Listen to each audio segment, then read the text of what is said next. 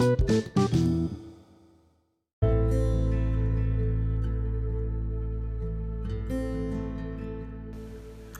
quarto. Tenho meus dias de quarto escuro, meus momentos de abandono. Pode parecer loucura. Passo o dia dando nós cegos. Gosto de desatar enquanto tento dormir. Eu sei que crio invento a grande maioria dos meus problemas. Não dou conta nem dos meus acertos. Me tranco no quarto e me amarro aos pés da cama. E levo comigo o bendito sono. Foi difícil, mas o encontrei dentro de um romance na cabeceira da cama. Durmo de conchinha, mesmo que tente, não vai escapar dos meus braços. Roge Bezerra. Da página no Instagram, arroba Roge Bezerra. Segue lá, hein? Tudo bem com você? Trouxe hoje esse poema, o quarto, que veio levantar algumas questões muito importantes. Esse personagem, essa personagem, tinha a necessidade de ficar reclusa no cantinho dela, no cantinho dele. Mesmo nas vitórias, e também nas derrotas, nos dias bons e nos dias ruins.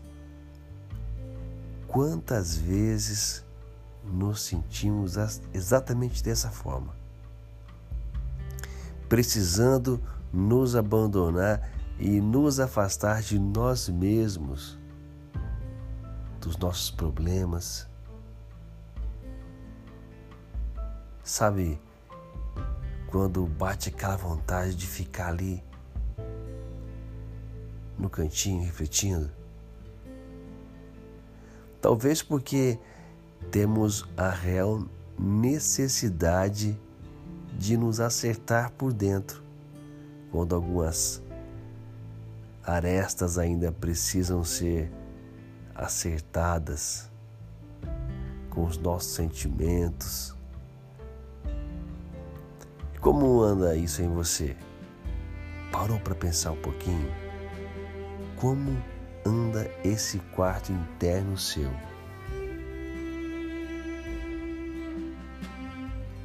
Pensou? Refletiu um pouco quanto a isso? Porque esse é o intuito desse texto, desse poema. É trazer uma reflexão interna de como anda esse quarto interior nosso que cria os problemas, que se afunda nos medos,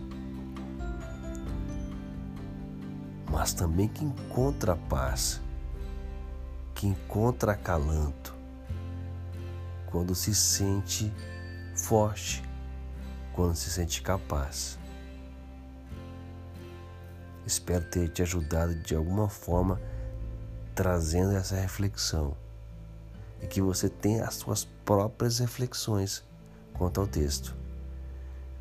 Você que me segue pelo Anco, vamos de música. Você que me segue pelo Instagram, está aqui no Spotify. Fique com Deus. Um beijo no seu coração. Até o próximo podcast. Eu sou Roger Bezerra.